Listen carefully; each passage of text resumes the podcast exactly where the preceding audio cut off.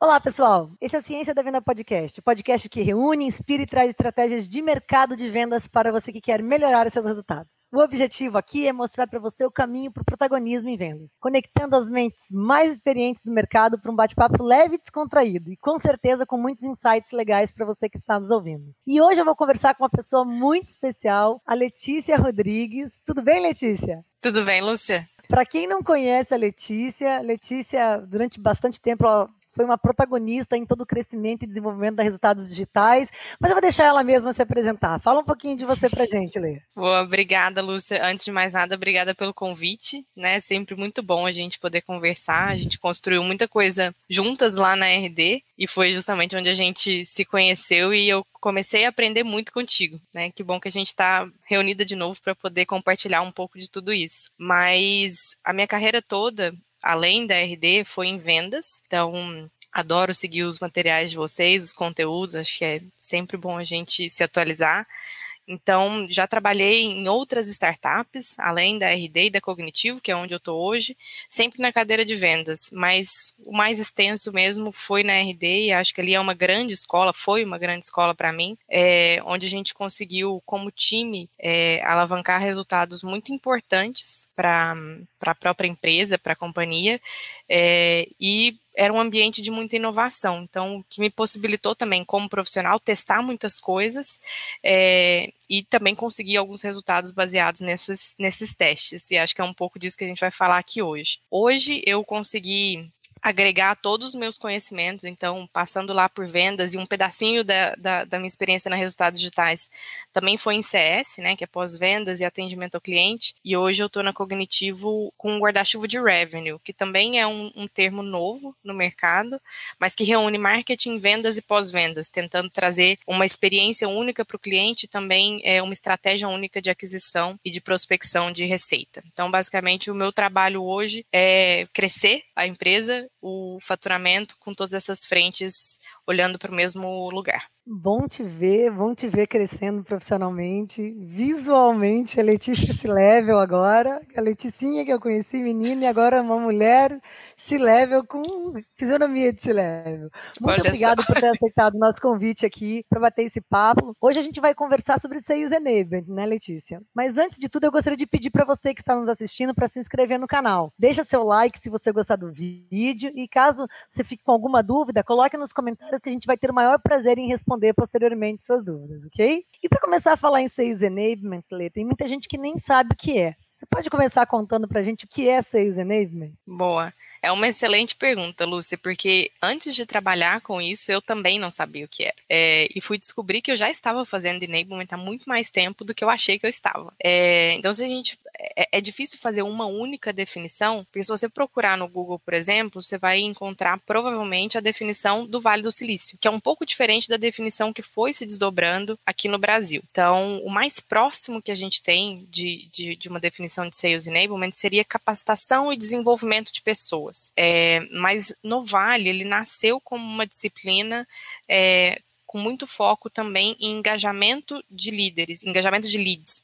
É, no processo comercial. Então, entender quais são os conteúdos e a forma de apresentação do, do pitch comercial e da estrutura mesmo de, de messaging, quais eram os impactos disso no resultado final. Aqui ele já está muito mais voltado para otimização de, de processos, capacitação de equipes, mas principalmente alavancagem de performance. Então, quando a gente fala de sales enablement, pode ser uma área, mas é principalmente uma disciplina focada em alavancagem de performance, otimização de performance, garantia de alta performance nos times de vendas e eventualmente pós-vendas também, que foi o que eu foi a última perna de experiência na RD, foi justamente trazendo esses conceitos para dentro da área de pós-venda, que tem muita sinergia, né? Muita coisa para as duas áreas, muita coisa para aprender uma com a outra. Com certeza. Eu vou te contar um segredo aqui ao vivo aqui com o pessoal para o Brasil inteiro. Você sabia que eu fui aprender esse conceito de sales enablement com você na RD. Olha tava, só. Assim,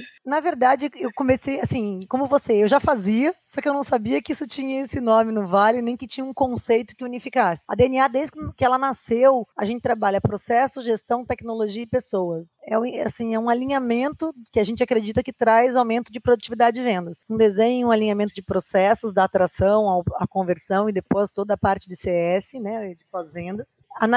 Toda a parte que a gente analisa de gestão, de como olhar os indicadores desse processo como é que você embarca isso em ferramentas tecnológicas e a formação de pessoas. A gente estava lá na RD, inclusive, fazendo isso com vocês, mas eu não sabia que o conceito disso era seis e meio. Eu fui aprender quando você assumiu, você era gerente, né? e aí você isso. virou, era gerente dos, dos de novos. Vendas. E aí né? depois na gente... área de desenvolvimento, depois você virou seis enablement. E aí que eu aprendi, que comecei a pesquisar, falei, caramba, nem sabia que a gente fazia uma coisa que tinha um nome. Exato. Legal, viu? Exato, Bom, eu também não sabia a gente aprende o nome é um guarda-chuva de conceitos. Bom, por que, que você você falou e definiu muito claramente o que é? Por que, que uma empresa deve implantar Sales Enablement? Lê? Boa. Eu vou para responder isso, Lúcio, eu vou até voltar um pouco na pergunta do que que é, é para contar a minha história, porque daí eu acho que ela se conecta também com provavelmente é, quem está buscando sobre isso vai vai se identificar. É, quando a gente começou a prestar atenção na necessidade de escalar a formação de pessoas e principalmente otimizar essa, essa performance do time de vendas na RD, foi justamente quando a gente teve um aumento quase exponencial de contratações. Então, o que, aconteceu? A gente antes tinha um time muito pequeno, é, todo mundo se falava, se conhecia, trocava ideia e era muito fácil a gente fazer ajustes né? Seja no, no, no, playbook, seja no processo. E aí, com o time crescendo, você vai perdendo isso, né? Natural. Pessoas novas chegam, a gente precisa passar esse conhecimento, você precisa passar ele de uma forma que seja replicável, escalável, sem perder performance do time que já está lá. É, e aí, nessa, nessa vinda de muita gente, muitos profissionais novos, a gente começou a entender que a prime essa primeira formação, que é justamente o onboarding, que a gente bate na tecla há mais tempo do que a disciplina de enablement, é, se fez super importante. Então, eu diria que a primeira coisa é para garantir alinhamento, né? O, o porquê disso é para você garantir que todo mundo fala a mesma língua. E para falar a mesma língua, você precisa entender a mesma língua também. É, é importante que, que a equipe toda esteja alinhada com quais são os processos, quais são os critérios de excelência, como eu faço para me analisar ou analisar o processo que está sendo desenhado ali dentro desse padrão e do que, que eu posso melhorar, saber quais são as competências que eu posso desenvolver em cada uma dessas partes do processo. Então, tem uma série de coisas que, quando alinhadas, facilitam muito o vendedor não só a começar bem a carreira dele dentro dessa empresa, como a permanecer de forma consistente. Pra você ter uma ideia, eu não sei se você vai lembrar disso, mas quando a gente começou é, enablement na RD era só um board. E aí eu fiquei dois anos liderando essa, essa área e era um, um misto ali, uma mescla de, de enablement com, com comercial. E as pessoas que passaram por esse onboarding, a gente analisou a performance dela depois desses dois anos e comparou com quem não tinha passado. Elas tinham um, resultado 30% maior. E não só maior em termos de volume de ticket, como também elas tinham um resultado mais consistente. Exatamente. Então, assim, é, é, é, super importante quando você dá essa base, então, esse alinhamento inicial e esse entendimento de como o processo deve ser feito, mas também faz o desenvolvimento depois para que ele se mantenha. Então, você mantém o vendedor melhorando o processo dele o tempo todo, e aí é inevitável que ele bata mais meta, né? Então, eu acho que é para responder essa pergunta do porquê que é importante, é basicamente isso, assim, eu tenho certeza que a preocupação de quase todos os gestores de vendas está relacionada à consistência de meta é, ou, a, ou, ao atingimento mínimo dela, né? Então, é importante para isso, assim, para você garantir que, que a sua equipe é, está preparada e melhora todos os dias, né? Não fica estagnada só no que ela já sabe fazer. Excelente, eu me lembro, me lembro do, de quando a gente construiu o playbook, começou a implementar e quando você a gente desenhou as primeiras trilhas ali de, de onboarding. Uhum. A gente uhum. desenhou as competências, em cima das competências, os conhecimentos, as habilidades, as atitudes, depois com toda a trilha, palestras, artigos sobre aquele tema, vídeos gravados Sim. por pessoas dentro da própria empresa ou pela consultoria. É uma organização né, geral e depois o colocado aquilo desde o onboarding do novo colaborador, que às vezes demora 15 dias, às vezes dias, 30, dependendo da empresa, uma semana, dependendo da empresa, às vezes é três dias, não resolve. Mas tem de tudo que a gente vê no mercado. E depois a gente começou no desenvolvimento, e até depois a DNA já tinha saído, acho que você continuou, mas essa parte de get better, né? De como se fazer melhor, continuar o desenvolvimento. E Exato. acho que tem um ponto importante nesse porquê, porque assim, tem muito empresário, muita gente que está assistindo a gente que fala assim, pô, mas esse não é o papel do líder, né? Às vezes a pessoa pode dizer assim, poxa, mas por que um sales enablement? Por que, que não é o líder que faz isso? E de fato, em muitas empresas, esse é o papel do líder. Só que quando você tem operações que tracionam muito rápido, ou que elas estão crescendo muito rápido, ou porque elas têm um turnover muito grande, que também acontece em alguns mercados, que não é de tecnologia, de ter um turnover muito grande, entrar e sair, entrar e sair muita gente, o líder não dá conta de fazer uma boa gestão e conseguir fazer esse apoio, esse desenvolvimento do tanto de gente que entra para fazer essa escalada, né? Acho que também é um ponto de atenção para implementar o Sales Enablement. Eu vejo isso. Empresas de tecnologia por causa da atração e empresas, por exemplo, do mercado imobiliário por causa do turnover. Como uhum. um exemplo, né? Ou outras áreas Sim. que existe um turnover muito grande. Legal, Lê. Exato. E Pode falar. Eu ia, não ia complementar que é, é, por isso que eu costumo reforçar o ponto de que nem sempre Sales Enablement vai ser uma área. Às vezes ele é uma disciplina que pode ser discutida pelos líderes. Então, entendendo que a gente tem ali, né, se a gente for é, pegar o time e dividir em performances, existe uma oportunidade grande, geralmente, ali no, no, no meio desses quadrantes, que ações em massa resolvem mais, às vezes, do que o, o individual. E é aí que tem essa diferença do que, que pode ser feito por enablement do que pode ser feito pelo líder. Às vezes é melhor o líder se dedicar a quem tem dificuldades que são muito pontuais ou que são mais relacionadas a comportamento ou habilidades mesmo que a pessoa não tem ali a, a capacidade de desenvolver em grupo ou sozinha, é, do que tendências de gap que ele enxerga na empresa inteira, na área inteira, né? Ou, ou pelo menos no, na grande massa. Então, nem sempre precisa ser uma área, é, mas a forma de pensar na, na capacitação do time, na otimização da performance deles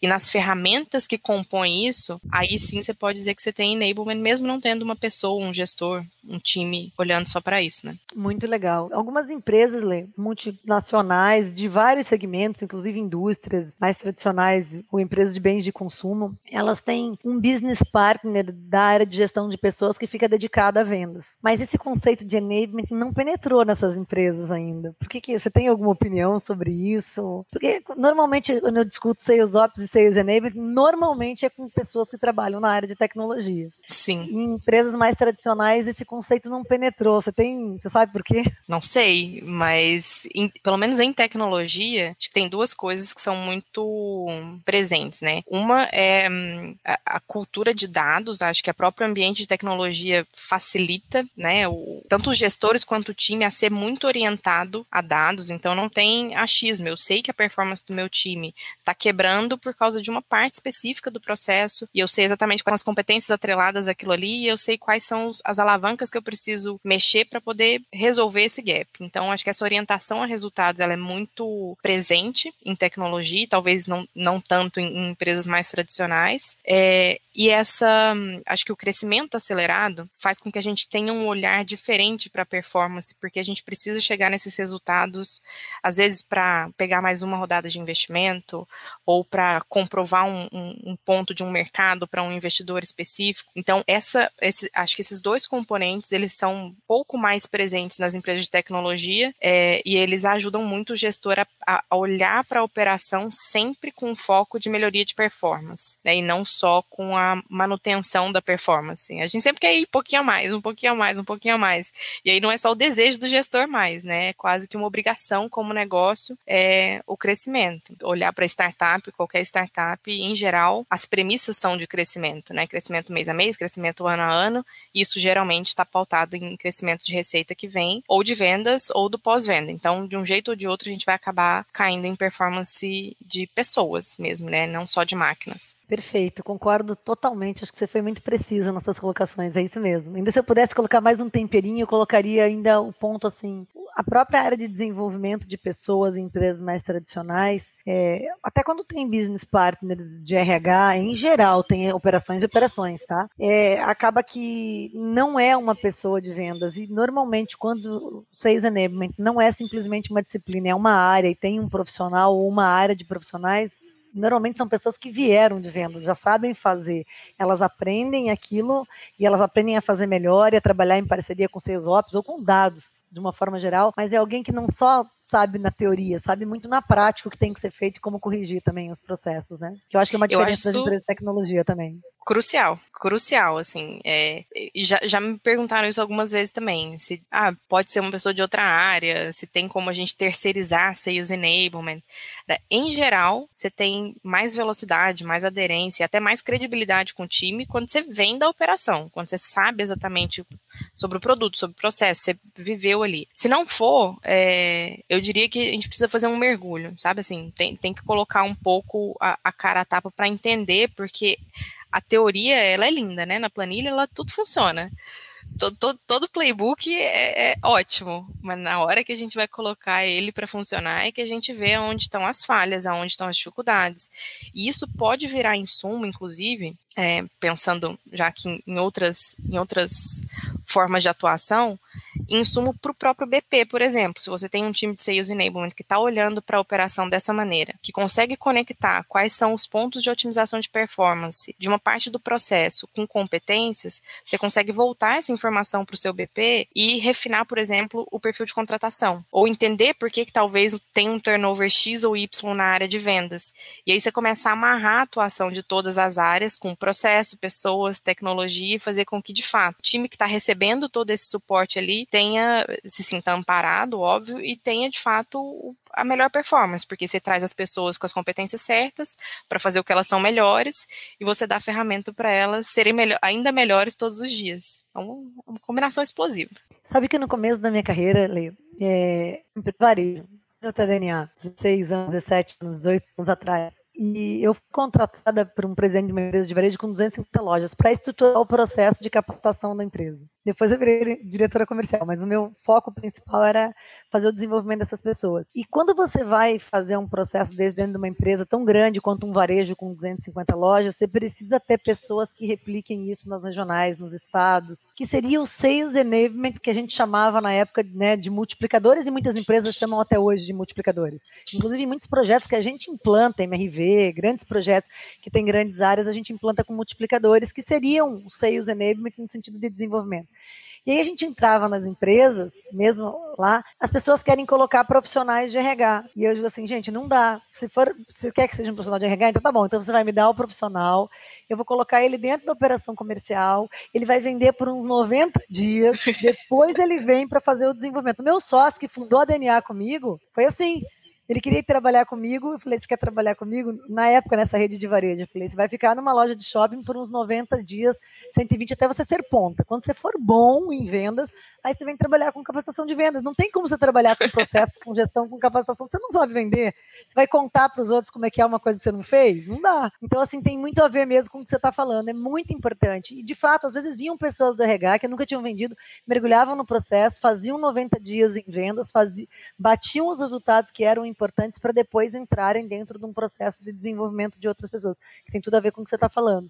Muito legal. Bom, faz legal todo isso. sentido.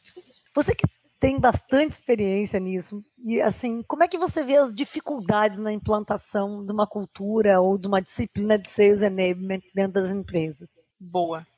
Acho que a primeira delas é um pouco do que a gente está falando aqui, né? Em geral, a gente tem o desafio de trazer pessoas da operação, então encontrar pessoas que tenham que tenham isso, essa disciplina, ou essa vontade de desenvolver pessoas como parte da, da do planejamento de carreira delas, é, porque é crucial, é super importante, e ela vai trabalhar quase como um par dos líderes ali, né? E, e o outro desafio é justamente os líderes.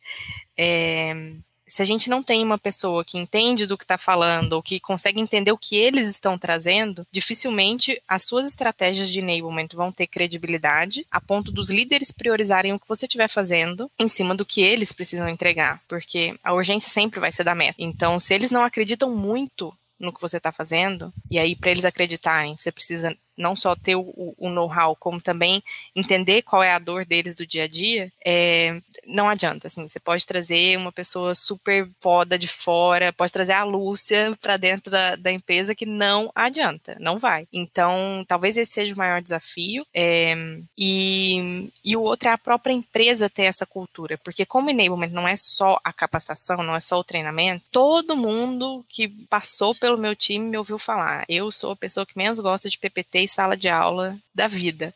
Porque eu não acho que é isso que resolve. É a prática que resolve. Só que a prática, sem você ter um direcionamento claro, sem você ter é, uma cultura que ajude as pessoas que estão ali a não só enxergar como, como deveria ser feito, como também enxergar como elas podem melhorar, não adianta. Na prática, você vai desmotivar os seus vendedores, vai desmotivar o seu time. Então, é, como você enablement depende basicamente de você ter esse entendimento da operação e não é só o, não é só o treinamento, ele também é uma cultura voltada para aprendizado. Talvez essa seja a melhor definição, uma cultura voltada para aprendizado. É, se a empresa, ou se pelo menos a área, não tiver essa cultura, então é uma cultura que o feedback não, não é rebatido, mas se absorve, tenta transformar aquilo ali num plano de ação, onde você tem uma humildade intelectual de sentar e falar, Lúcia, eu nunca vendi para varejo. Será que você pode sentar aqui comigo 10 minutos me ajudar a desenhar essa ligação aqui? Se não tiver essa cultura, você vai virar e falar, ah, o problema é seu, a meta é sua, se vira sabe? Então, essa cultura de tentar entender quais são os pontos de melhoria, e não só para bater a meta e para chegar nela de forma mais consistente, mas porque as pessoas que estão ali entendem que elas serão profissionais melhores dessa maneira. E essa, inclusive, fazendo um grande parênteses aqui, é uma das coisas que me motivou muito a, a buscar mais é, espaço para enablement dentro da RD e dentro das outras empresas que eu é, eventualmente ajudei com enablement também, é, que é a possibilidade de você, dentro da sua cadeira, como vendedor, ser um profissional muito mais completo, muito mais autoconsciente, é, muito mais é, entendedor de metodologias, de processos e, e, e centrado e voltado a dados. Então, é uma possibilidade de você ter a carreira que você quer, aonde você quer, porque você é muito bom no que você faz. Então, acho que o, casamento de todas essas coisas, então, voltando para o que eu falei, né, a cultura, a liderança comprada e as pessoas também entendendo que o benefício que elas ganham com isso, acho que eu diria assim, tem que ter essa esse alinhamento de planetas aqui para funcionar, senão vai virar só mais um treinamento de protocolo ali, é, que é o que geralmente acontece quando, por exemplo, é, é puxado pelo RH, né, sem esse conhecimento de, de empresa. E não descarto, acho que tem uns que tem que ser mesmo, mas para o que a gente definiu aqui, né, lá no começo, como conceito de enablement, que é a otimização de performance, é, todo esse resto é crucial. Muito bom que você colocou. Esses pontos, são verdadeiramente para enablement, são para a gente como consultoria, quando a gente implementa metodologia de aumento de produtividade, a gente sente isso também. Se não tiver engajamento dos líderes, se não tiver engajamento cultural mesmo, top-down, se isso não for muito comprado, e se quem está fazendo não tem autoridade naquilo que está fazendo, é tudo para água abaixo, não é uma coisa ou outra ou outra, é um conjunto mesmo bem feito do todo e um cuidado no, no desenho, na implementação e no, no, ajuste contínuo, porque a melhoria é contínua, né, de todo o processo. Exatamente. Nós estamos chegando no finalzinho do nosso tempo. Eu queria que você ficasse livre para você dar sugestões ou dicas ou provocações aí para o nosso público que está ouvindo o nosso podcast ou que está nos vendo aqui no YouTube. Boa, muito bom. Bom, eu fiz uma listinha aqui de algumas coisas que eu já li nesse, nesse caminho de enablement, mas acho que a, a melhor provocação, ou melhor a melhor reflexão que pode, que pode ser feita é, se você está pensando é, na importância de enablement ou está buscando sobre isso, é porque existe uma preocupação genuína com a capacitação, com o desenvolvimento do seu time de vendas, e isso por si só já é muito valioso. Então, a gente podia ficar aqui várias horas falando sobre metodologia, sobre dificuldade, sobre como que faz, como que monta equipe, quais são as, as especialidades, mas tudo isso é secundário, porque quando a gente se importa genuinamente com o desenvolvimento das pessoas que estão ali no dia a dia conosco, a gente arruma um jeito, a gente dá um jeito.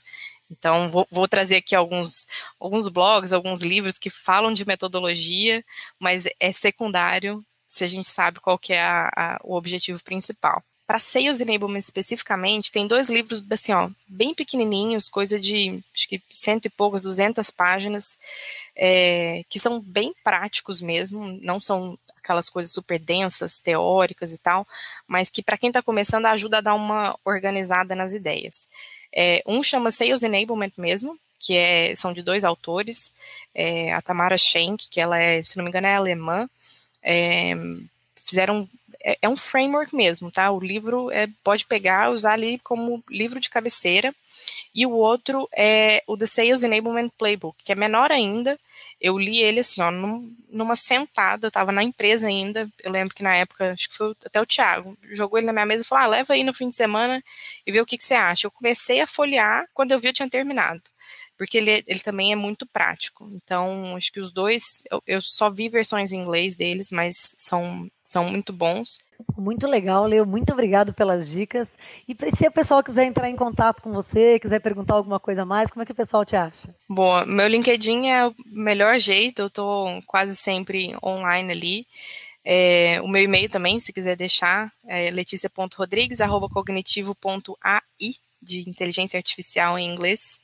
É, se quiserem falar um pouco mais também sobre dados, agora é, tá na moda, né? É sexy falar sobre dados, mas é uma, vai ser um prazer também. Eu queria agradecer a tua presença, agradecer o conteúdo. poderia ficar aqui muito mais horas e horas falando com você, mas aí tem o nosso tempo. Obrigada pela, pela riqueza do conteúdo, porque eu sei que você não fala, só sei o quanto você faz, o quanto, com quanta profundidade você domina tudo isso que você está falando. Muito obrigado, Lei. Foi um super prazer dividir esse momento com você. Bom, pessoal, chegamos ao final do nosso episódio A Ciência da Venda Podcast. Lembrando que esse é um programa semanal, estaremos aqui todos os domingos. Lembrando também que estamos nas principais plataformas de streaming de áudio. E além disso, estamos também no YouTube, no youtube.com.br DNA de Vendas. Lá teremos o vídeo na íntegra e também cortes do podcasts e conteúdos extra para você se aprofundar ainda mais nas vendas. Muito obrigada e até a próxima.